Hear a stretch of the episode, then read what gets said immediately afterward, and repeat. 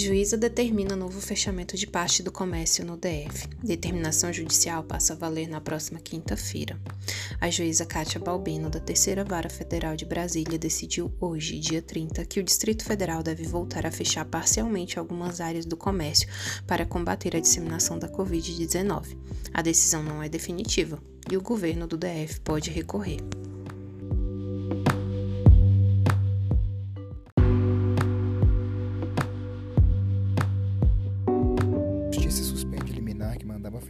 Comércio no DF. Não há ilegalidade em decreto sobre retomada de atividades de juíza. O Tribunal Regional Federal da Primeira Região, TRF1, derrubou hoje, dia 31, uma decisão que determinou que o governo do Distrito Federal volte a fechar parcialmente algumas áreas do comércio para combater a disseminação da Covid É a partir dessa notícia que damos início ao nosso podcast, cujo tema serão os atos administrativos, mais especificadamente quanto à sua invalidação, anulação, revogação e convalidação. Recebo hoje o Luiz Gustavo, que apresentará um ponto de vista jurídico a, res a respeito do tema.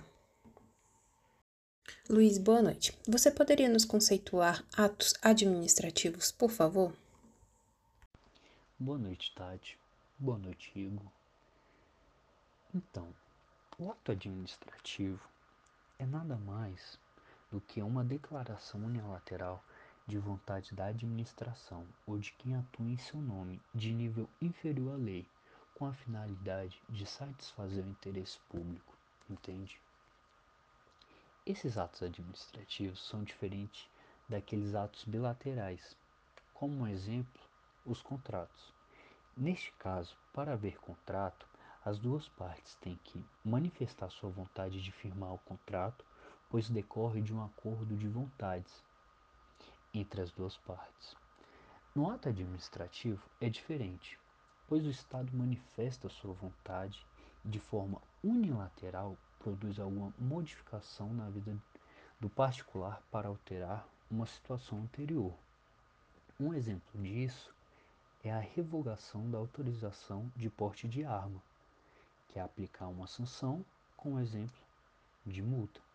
Expedir uma licença para construir, ou seja, no ato administrativo há apenas a manifestação de vontade da administração. Esse ato administrativo é de nível inferior à lei. Existem atos normativos praticados pela administração, mas que também não se confundem com a edição de leis.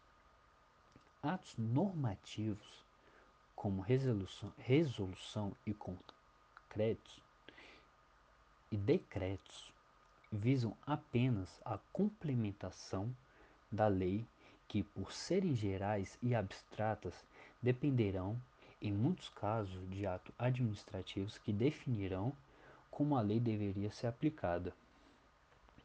O ato que tem que ser praticado sempre visando o interesse público, pois não se admite que o ato seja destinado a uma pretensão pessoal ou de terceiros. O ato administrativo não se confunde com o procedimento administrativo. O procedimento administrativo constitui-se constitui por vários atos administrativos encadeando entre si como ocorre com o procedimento de uma licitação. Pois bem, Luiz, muita gente tem perguntado se compete ao judiciário a anulação de um ato administrativo, como vimos ainda há pouco. É, nesse sentido, teria a juíza invadido competências administrativas? É, pode o judiciário intervir em atos administrativos visando anulá-los? Pois bem, todas as vezes que a gente falar sobre essa anulação, sempre vamos lembrar de vício de legalidade. O vício de legalidade estará na competência, no objeto, no motivo, na finalidade e na forma. Todas as vezes que temos esse vício de legalidade em um desses elementos, nós falamos que o ato deve ser anulado. Nesse vício, nós temos o juízo de legalidade. E quem pode anular esse ato administrativo é a administração pública, pelo princípio da autotutela, que está prevista na súmula 473, que diz: a administração pode anular seus próprios atos quando eivados de vícios que os tornam ilegais, porque deles não se originam direitos, ou revogá-los por motivo de conveniência ou oportunidade, respeitados os direitos adquiridos, e ressalvada em todos os casos a apreciação judicial. A administração então pode anular em razão dessa autotutela.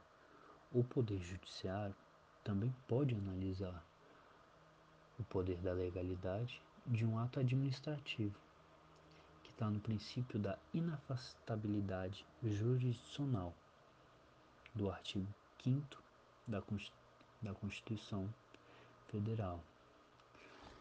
Artigo 5 Todos são iguais perante a lei, sem distinção de qualquer natureza, garantindo-se aos brasileiros e aos estrangeiros residentes no país a inviolabilidade do direito à vida, à liberdade, à igualdade, à segurança e à propriedade nos termos seguintes. Inciso 35. A lei não excluirá da apreciação do Poder Judiciário lesão ou ameaça de direito. Então, o acesso à justiça garante que, havendo lesão ou ameaça de lesão a qualquer direito, o judiciário deverá tutelar. Havendo ilegalidade, ela é obrigada a anular. A anulação é um ato vinculado porque a própria administração tem o dever de anular ela. Os efeitos dessa anulação será o ex tunc. Ela retroage desde a data em que o ato foi praticado.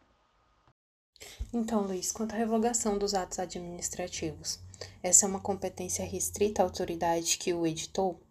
Como já tratou da anulação, pode nos explicar um pouco mais sobre a revogação dos atos administrativos?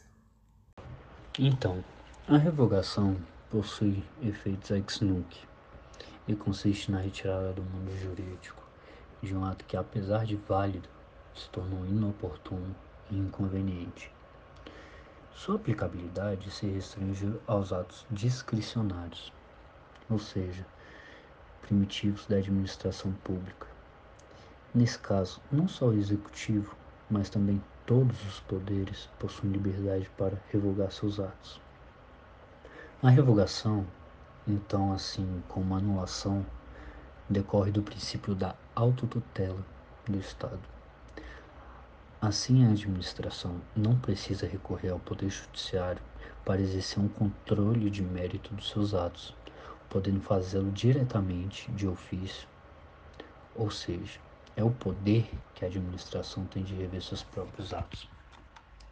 Dessa forma, a revogação nada tem a ver com controle de legitimidade visto que incidirá apenas sobre os atos válidos, livres de vícios.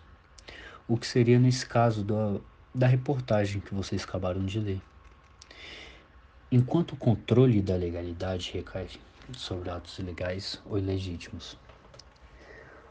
Ademais, o referido instituto é privativo da administração que editou o ato. Assim sendo, todos os poderes são competentes para revogar seus próprios atos. Convém mencionar que os atos administrativos são praticados pelo Poder Executivo. No entanto, conforme dito, nada impede que os poderes legislativo e judiciário, no exercício das suas funções administrativas, também ditem os atos administrativos e os revoguem. Porém, é vedado, por exemplo, o Poder Judiciário, que no exercício da sua função típica revoga atos administrativos. Ou seja, significa dizer que não é possível que este revogue ato praticado pelo poder, pelo poder executivo. Com isso, o Poder Judiciário, ao revogar determinado ato, não estará praticando sua atividade ju jurisdicional, pois estará atuando na qualidade da administração pública, valorando um ato administrativo que fora por ele editado. Também cabe destaque que os atos insuscetíveis de revogação, que serão eles é, os atos que já exauriram seus efeitos, né? considerando que a convalidação possui aqueles efeitos ex nunc. Não faz sentido revogar um ato que não produzirá mais efeitos. Ok, Luiz. E, e o que seria esse Instituto da Convalidação? Poderia eh, trazer uma, uma explicação para gente, por favor? Então, a convalidação é um instituto de direito administrativo aplicado quando do aproveitamento de atos eivados de vícios sanáveis, a fim de confirmá-los no todo ou em parte. Como pressupostos, temos que o ato a ser convalidado não pode conter vício de ordem insanável, como nos casos em que seu objeto for único. A convalidação é realizada pelo próprio agente que praticou o ato e possui efeito ex tunc, isto é, retroativos. A convalidação pode se dar de três modos, nos quais sejam: o primeiro, a ratificação, que é o ato administrativo pelo qual o órgão competente decide sanar um ato inválido anteriormente praticado, suprindo a ilegalidade que o vicia. Como exemplo, temos o ato praticado como a inob inobservância da formalidade prescrita, que pode ter que pode ter se ratificado com a adoção da formalidade. Um segundo ato é a reforma. Essa forma de convalidação permite que no novo ato seja praticado visando suprir a parte inválida do, do mesmo anterior, mantendo sua parte válida. Um outro ato seria a conversão, semelhante à reforma. É a parte da retirada da parte viciada do ato anterior, substituindo-a por uma nova. E por fim, aqueles atos impassíveis de convalidação, por estarem eivados de vícios insanáveis. Porém, esta não é uma hipótese em que os atos não serão aproveitados, havendo ainda impedimentos como a impugnação do interessado e do decurso do tempo, que implica na prescrição.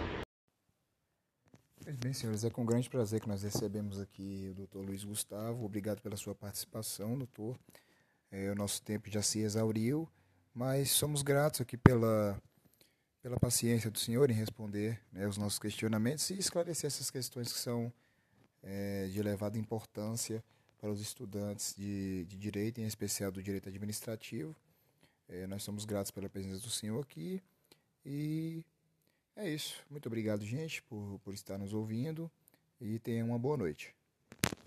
Desde já, Tati e Igor, agradeço pela oportunidade de estar nesse podcast e um grande abraço.